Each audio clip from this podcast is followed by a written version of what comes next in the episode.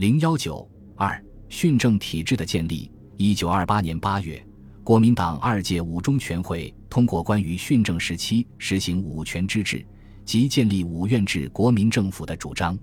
会议关于训政开始应否设立五院案的决议中强调，训政时期之立法、行政、司法、考试、监察五院应逐渐实施。在关于政治问题案的决议中，并规定行政院下设内政、外交、军政、财政、教育、交通、工商、农矿八部及建设委员会、设计委员会、侨务委员会、蒙藏委员会、其他特种委员会。值得注意的是，会议前后制定约法的要求颇具声势。上海四十八个商业团体联合组成请愿团。向国民党中央党部提出十项要求，其中第一项即是颁布约法。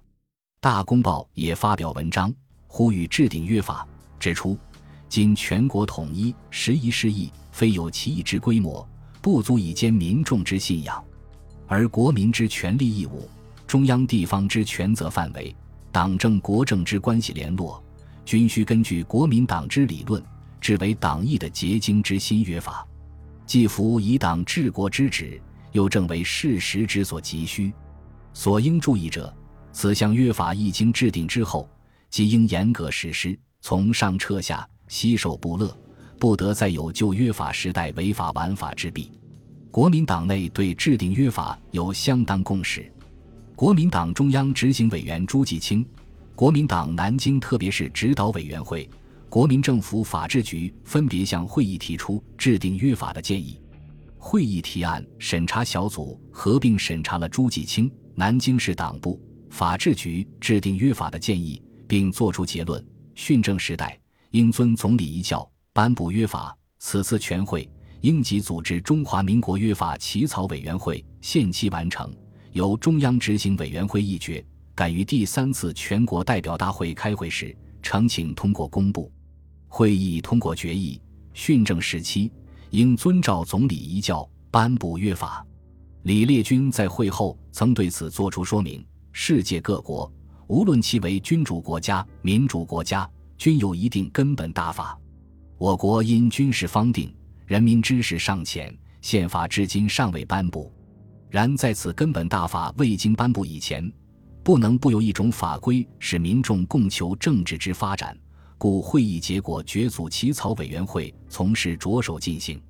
这一决议在胡汉民回国后，因胡反对制定约法而被搁置。胡汉民认为，总理给我们的遗教，关于党的、关于政的，已非常完全，而且事实上都已条理毕具。我们只要去奉行，只要摸着纲领，遵循着做，不要在总理所给的遗教之外，自己再有什么创作。对此。当时蒋介石为寻求与胡合作取优容，但却由此种下了日后蒋胡冲突的导火索。十月三日，国民党中央政治会议第一百五十七次会议和中央常务会议第一百七十二次会议先后通过《国民政府组织法》，同时议决训政纲领六条。纲领主要内容如下：训政时期。由国民党全国代表大会代表国民大会领导国民行使政权。中国国民党全国代表大会闭幕时，以政权附托国民党中央执行委员会执行，依照总理建国大纲锁定选举、罢免、创制、复决四种政权，训练国民逐渐行使。国民政府总揽行政、立法、司法、考试、监察五项职权，国民政府重大国务之执行。受中国国民党中央执行委员会指导监督，中华民国国民政府组织法制修正及解释，由中国国民党中央执行委员会政治会议议决之。十月八日，国民党中央常务会议议决蒋介石、谭延闿、胡汉民、蔡元培、戴季陶、王宠惠、冯玉祥、孙科、陈果夫、何应钦、李宗仁、杨树庄、阎锡山、李济深。林森、张学良十六人为国民政府委员，蒋介石为国民政府主席。同时通过决议，任命谭延闿、胡汉民、王宠惠、戴季陶、蔡元培为行政、立法、司法、考试、监察各院院长。同日，中央政治会议通过并公布行政、立法、司法等院组织法。十二日，通过并公布考试、监察两院组织法。十八日，国民党中央常务会议决定冯玉祥、林森、张继、孙科、陈果夫分任行政、立法、司法、考试、监察五院副院长，李宗仁为军事参议会会长，李济深为参谋部部长。何应钦为训练总监部部长。二十四日，国民政府任命行政院各部部长，特任阎锡山为内政部长，王正廷为外交部长，冯玉祥为军政部长，宋子文为财政部长，王伯群为交通部长，孙科为铁道部长，孔祥熙为工商部长，易培基为农矿部长，蒋梦麟为教育部长，薛笃弼为卫生部长，古英分为国民政府文官长。十月十日，蒋介石宣誓就任国民政府主席职务，国民政府各委员也同时就职。蒋介石等政府委员宣誓就职后，五院先后建立。最早建立的是行政院，其次是司法院和立法院。考试院成立于一九三零年一月，监察院长蔡元培坚持不就。一九二九年八月，国民党中央准蔡元培辞职。由赵代文继任，赵亦未到任。一九三零年十一月的国民党三届四中全会推选于右任为国民政府委员兼监察院院长，故监察院一直拖延到一九三一年二月才正式成立。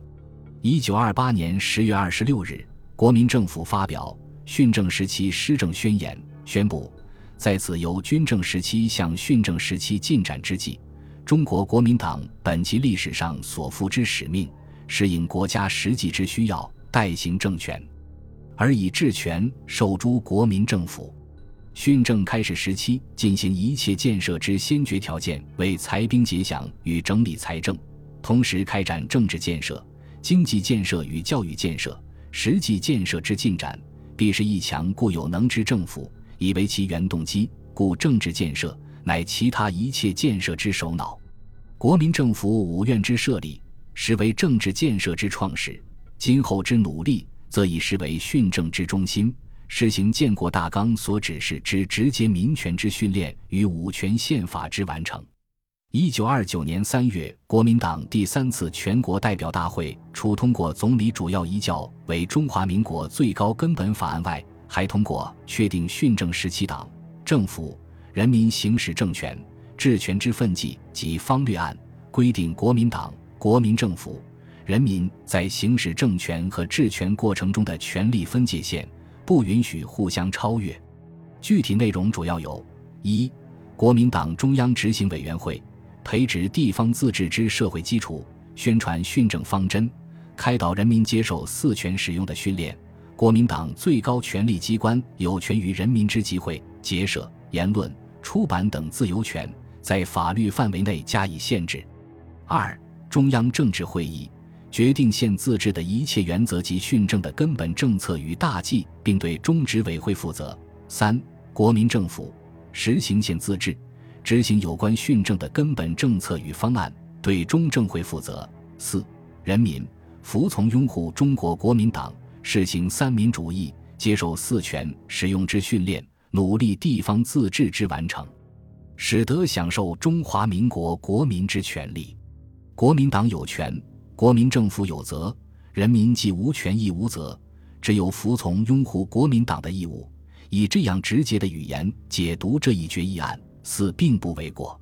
一九二九年六月十五日，国民党召开三届二中全会，通过训政时期之规定案，决定训政时期规定为六年。至民国二十四年完成，同时通过治权行使之规律案，强调政府各机关的权限和职能，主要对立法、司法、考试、监察四院提出要求，规定一切法律案及有关人民负担之财政案与有关国权之条约案或其他国际协定等属于立法范围者，非经立法院议决不得成立；如未经立法院议决而公布施行者。立法院有提出质询之权，其公布施行之机关以越权论；立法院不提出质询者以废职论。人民生命财产与身体之自由，接受法律之保障，非经合法程序不得剥夺。其非经合法程序而剥夺者，司法院及其所属不提出质询者，以废直论。在考试院成立以后，一切公务人员之考试权皆属于考试院。其不经考试院或不遵守考试法所特定之办法而行使考试权者，以越权论。考试院不提出质询者，以废职论。在监察院成立以后，一切公务人员之弹劾权皆属于监察院。凡对于公务人员过失之举发，应呈由监察院处理，非监察院及其所属不得受理。其不经监察院而公然攻讦公务人员或受理此项攻讦者，以越权论；监察院部提出质询者，以非职论。一九三一年五月，国民会议召开，通过《中华民国训政时期约法》及八章八十九条，这是一个具有宪法性质的文件。以法律形式确定了国民党一党专政的政体。约法包括中华民国的国土、主权、国旗、首都、人民的权利、义务、国民生计、中央与地方权限、政府组织等条款。约法规定，训政时期由中国国民党全国代表大会代表国民大会行使中央统治权。中国国民党全国代表大会闭会时。其职权由中央执行委员会行使之，国民政府主席、委员由中国国民党中央执行委员会选任。约法的解释权也由国民党中央行使之。约法同时规定，宪法草案当本于建国大纲及训政与宪政两时期之成绩，由立法院议定，随时宣传于民众，以备到时采择施行。全国有过半数省份达到宪政开始时期。及全省之地方自治完全成立时期，国民政府应即开国民大会，决定宪法而颁布之。该约法此后即成为国民党统治全国的法律依据。一九四八年国民大会制宪完成后废止。本集播放完毕，感谢您的收听，喜欢请订阅加关注，主页有更多精彩内容。